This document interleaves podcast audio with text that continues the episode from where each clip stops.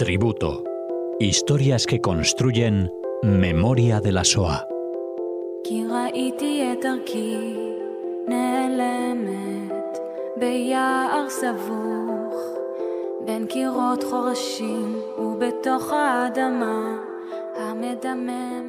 Hola oyentes de Radio Sefarad y bienvenidos al tributo que Cecilia Levitt nos acerca cada semana. ¿Qué tal?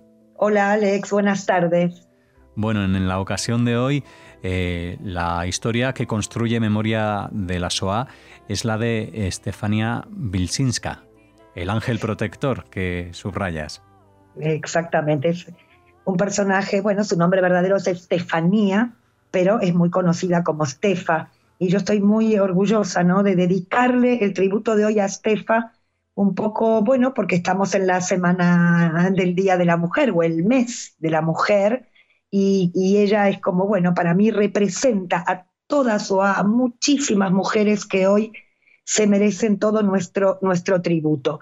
Pero además, en el día de hoy, ¿no? Que no puedo dejar de hablar del tema de la guerra de Ucrania, ¿no? Es que no puedo, ¿no? Una guerra para mí eh, absolutamente inaceptable y donde veo a esas mujeres llegar a los diferentes países, inclusive aquí a España, llegar solas con sus niños pequeños, con sus madres, dejando a los hombres allí.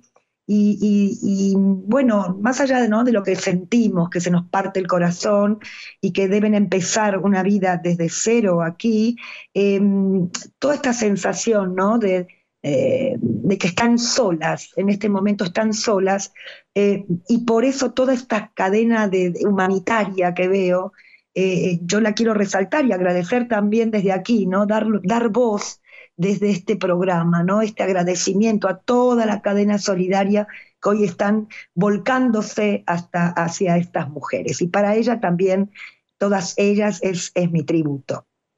Voy a contarles de Estefa, que en, general la, eh, la, historia de Estefa suele verse a veces como un poco ensombrecida o eclipsada eh, por, el doctor Janusz Korczak, que fue, bueno, el director de un orfanato, un médico, un pediatra, un escritor, además. Em, él era como, el director del orfanato de Varsovia, y poca gente sabe que Estefa fue su mano derecha, es decir, ella tenía el cargo de vicedirectora, podemos decir así, de este orfanato. Pero lo que yo quiero decir es que Sabemos mucho del doctor y casi nada de la vida de Estefa, pero lo que yo puedo decir es que si un poquito conocemos la historia del doctor, sabemos que el doctor no hubiera podido hacer todo lo que hizo, no hubiera podido trabajar ni escribir sin la compañía y la mano de Estefa.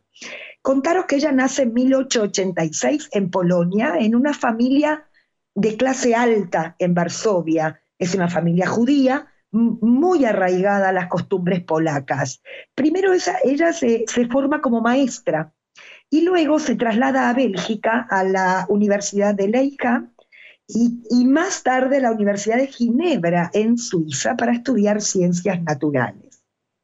Y una vez que se forma, ella regresa a Varsovia y comienza a trabajar en 1909, ya con 23 años. Eh, su primer trabajo va a ser en un sí, en un orfanato eh, de Varsovia de niños judíos eh, que estaba gestionado por la Sociedad de Ayuda eh, a los Huérfanos. Y es Estefa quien pide este trabajo sin salario, es decir, como voluntaria. La señora que regenta o que dirige este orfanato se muestra como, bueno, un poco aprensiva, ¿no? Acepta recibirla, aunque no confía en ella, ¿no? Es joven, eh, acostumbrada a la comodidad, protegida por su madre eh, después de los estudios en Bélgica, y se pregunta si, si, si Stefa sería capaz de trabajar en, en, ese ambiente, ¿no? Con niños eh, pobres, muy sufridos, y sin embargo, Stefa se muestra muy diligente, muy trabajadora, y sobre todo, podemos decir, con habilidades organizativas. Ya en 1912, unos años después, esta misma sociedad de ayuda a los huérfanos abrió un nuevo hogar para niños huérfanos en la calle Krojmalna, en Varsovia. Y aquí sí su director es un pediatra, es un escritor, ¿no? Prometedor, es joven, es Janusz Korczak. Y es él, este doctor, que la va a buscar a Stefa y le va a pedir que trabaje con él. Allí se van a conocer y desde el primer momento ambos eh, formaron un vínculo eh, muy, muy, muy intenso. Stefa pasa a ser la subdirectora del orfanato. Eh, el trabajo diario allí, bueno, requería una extraordinaria salud mental, podemos decir, porque estos niños tenían, bueno, experiencias muy difíciles, ¿no? Detrás de ellos.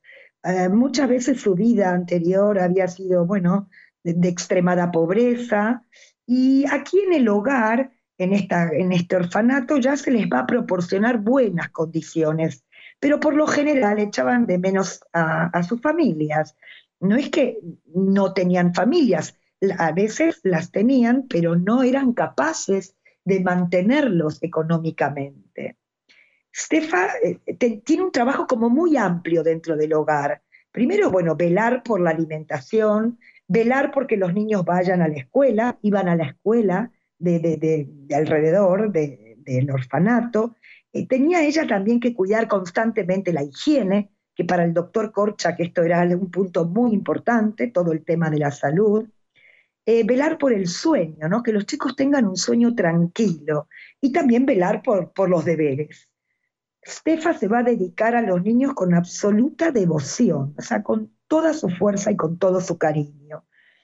Stefa y, el doctor van a construir juntos una hermosa casa, que yo la voy a llamar hogar, porque muchos exalumnos eh, han hablado de que no era un orfanato, esto era una casa, era un hogar.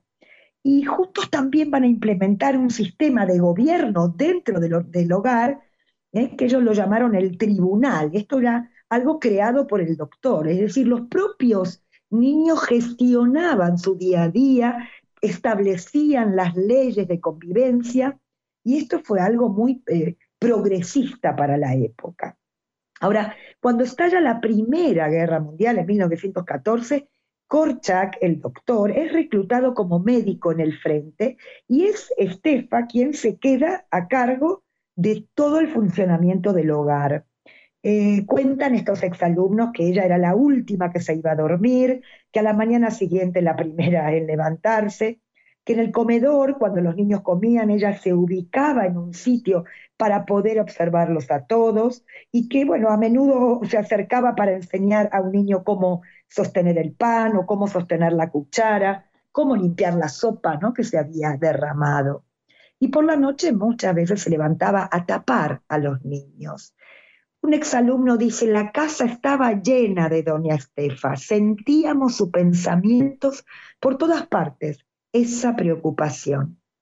Cada mañana la señora Estefa preparaba un bocadillo, ¿no? Como una merienda para cada uno de los niños que iban a la escuela. Y hay alumnos que, que testimonian que ella sabía lo que le gustaba a cada uno. También a Stefa le gustaba la naturaleza y, también sabía cómo inculcar ese amor ¿no?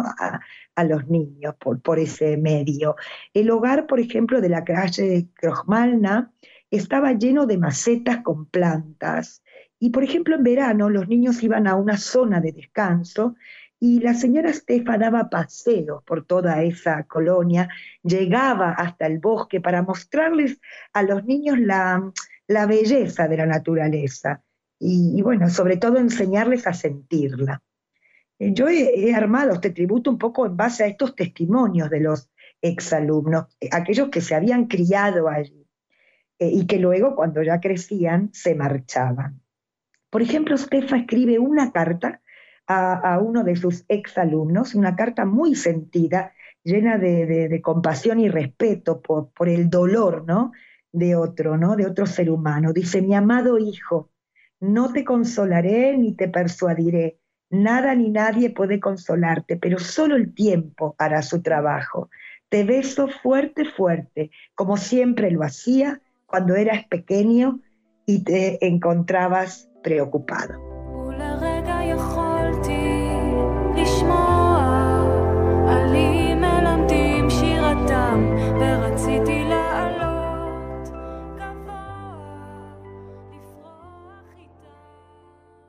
Stefa también se ocupa del doctor. El doctor está siempre ocupado con su trabajo científico, social, literario. Él trabaja en el hospital, además tiene un programa de radio, escribe.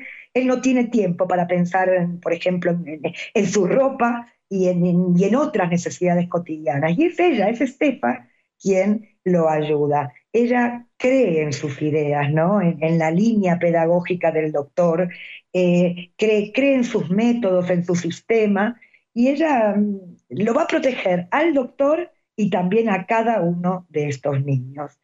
Em, el orfanato o el hogar necesita de filántropos para poder subsistir. Esto es todo un tema dentro del hogar porque diferentes eh, sociedades de beneficencia realizaban a veces galas o bailes eh, y el dinero recaudado iba a la caja del hogar. La señora Estefa es, ella, ¿no? La que está ocupada en los preparativos del baile, llamadas telefónicas constantes, eh, visitas. Ni el doctor ni ninguno de los niños participaba de todos estos preparativos. Ni siquiera estaban presentes en el baile fueron exalumnos que ayudaban a Estefa y al doctor para los preparativos. El doctor en realidad solo se ocupaba de conocer, bueno, los ingresos. Eh, Stefan poco se ocupó de separar a los niños de estos filántropos. Eh, Korchak tenía muchos enfrentamientos con estos mecenas y más de una vez eh, querían o pretendían que los niños, agradecidos por estas donaciones financieras, se mostraran como pobres huérfanos. O también era sabido que niños de otros orfanatos limpiaban las casas de los ricos o cuidaban de sus hijos y realizaban diferentes eh, servicios. Esto jamás Stefan y el doctor lo permitieron. Por tanto, todo el tema de la filantropía se les ocultaba a los niños. Ellos no sabían nada acerca de este tema. Eh, como dije, Estefa era muy cercana a Korchak, no sabemos qué tan cercana, se dicen que eran pareja, pero esto no lo podemos afirmar, ni tampoco sabemos qué influencia ¿no? tuvo Estefa en el trabajo del doctor. Pero sí se puede afirmar eh, a través de los alumnos, exalumnos, que ella se sentía segura y cómoda con el doctor. A lo largo de seis meses, Estefa escribió unos pocos artículos, unos pocos escritos acerca, bueno, de la educación en estos orfanatos, ¿no? Los, los biógrafos nos dicen, bueno, que una mujer muy progresista. Para 1930, por ejemplo, cooperaba con otros centros, con otros orfanatos eh, más de avanzada, ¿no? Ella quería saber cómo mejorar también el orfanato de la calle Krojmalna. También se deja ver que era una mujer valiente, y, bueno, intransigente cuando se trataba del bien de alguna causa. Gracias a estos informes que escribe, también se puede ver cuán difíciles eran las condiciones de vida de los niños en el orfanato antes de la guerra. Ella mm, también trabajó muy duro para que los niños pudieran hacer una vida independiente cuando a los 16 años debían salir del hogar. Ella escribe en estos artículos, dice, el niño debe pasar su último mes de estancia en un campamento de verano. Dice, ese último año no debe estar lleno de ansiedad. También aquí ella plantea la posibilidad de medio internado. Se preguntaba si no sería bueno que los niños estuvieran como media, media jornada, un poco con su familia, para mm, no perder el contacto con, con ellos. En 1929 fallece la madre de Estefa y entonces ella comenzó a pensar en, mudarse a Palestina. A lo mejor se sentía cansada, tal vez eh, agotada ¿no? profesionalmente. Y la primera vez que ella viaja a Palestina fue en el año 1931 y viajó por unas pocas semanas. Visita a su gran amiga Feija, que en realidad había sido una antigua tutora del orfanato, que tienen una relación muy estrecha, es menor que Estefa. Em, esta mujer había viajado a Palestina en 1928 y entonces cuando Estefa llega a Palestina, se va a trasladar al kibutz de, de Feija, que el kibutz es Ein Harot. Em, podemos decir que Feija es como una hija, ¿no? Para, para Estefa. Ahora va a regresar a Varsovia. Pero en 1935 Estefa está seriamente preocupada por el antisemitismo de Polonia y es así como inicia trámites para establecerse en Palestina de modo definitivo. Va a obtener el permiso correspondiente eh, y en 1938 comenzó ya a trabajar en el kibutz. Sin embargo, en mayo de 1939 regresó junto a sus niños, es decir, pocos meses antes del estallido de la Segunda Guerra Mundial.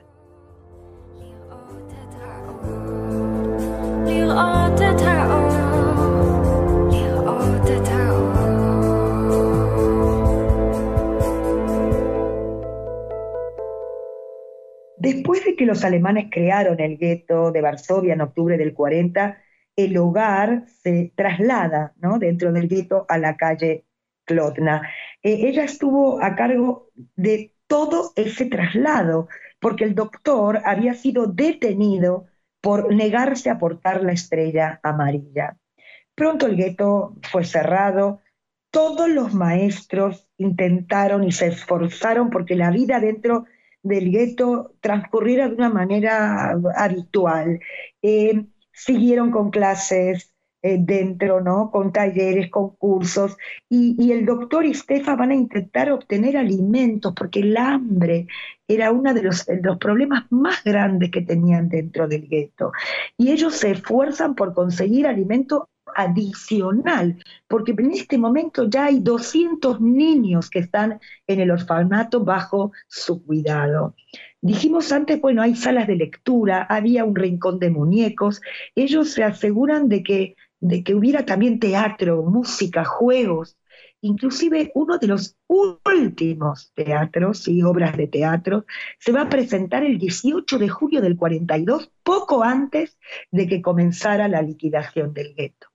Y lamentablemente el 5 de agosto de 1942, los niños con sus tutores eh, debían acudir a la Platz, que es la plaza de la deportación, porque desde allí, en, vagones de ganado, los fueron llevados al campo de exterminio de Treblinka. Sabemos que a su llegada todos fueron exterminados en las cámaras de gas. Estefanía probablemente fue la última en subir al vagón y yo estoy segura, ¿no? Que previamente se aseguró de que todos sus niños llevaran un bocadillo para el camino.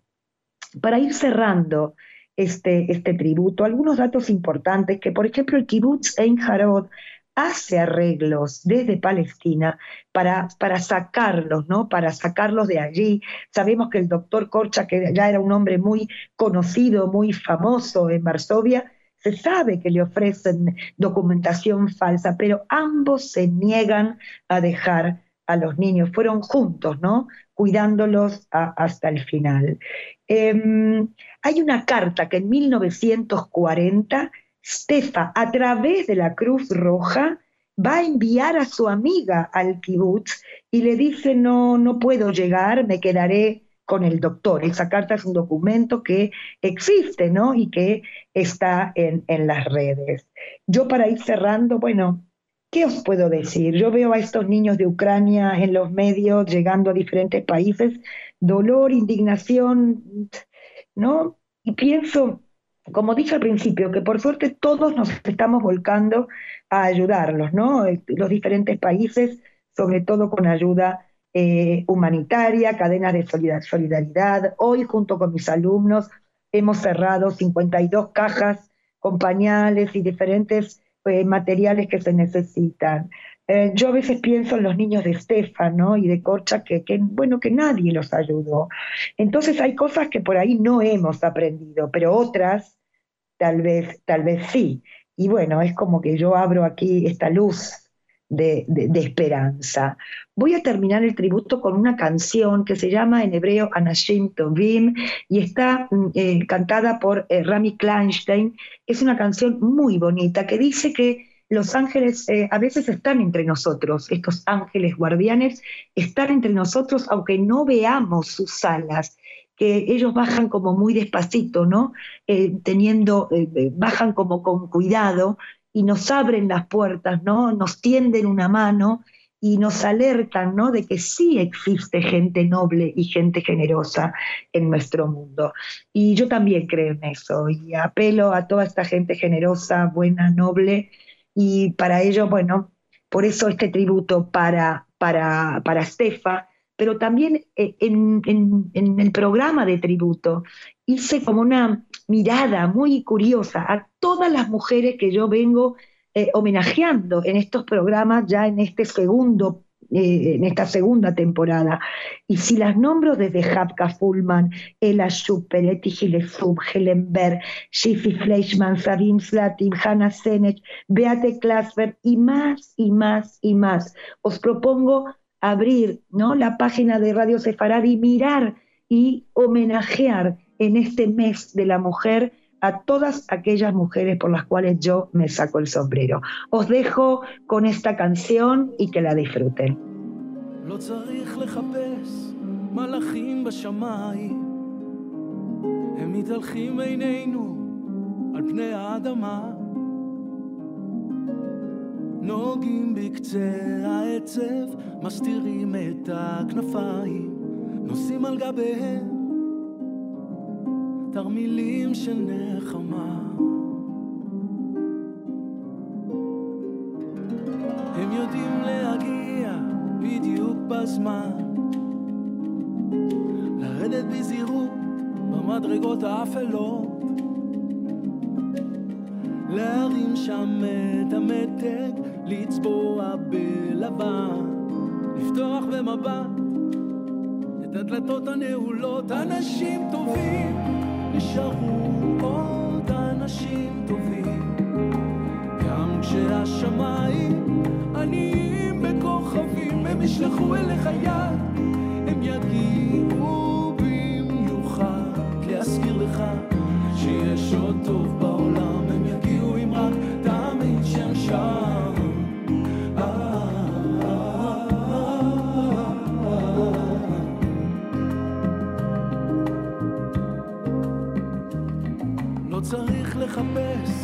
מלאכים בשמיים.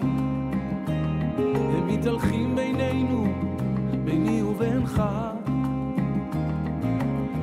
הם יודעים איך לרפא גם בכוח העיניים. להוביל את הכאב אל שדות השכחה. אנשים טובים נשארו עוד אנשים טובים. גם כשהשמיים נשלחו אליך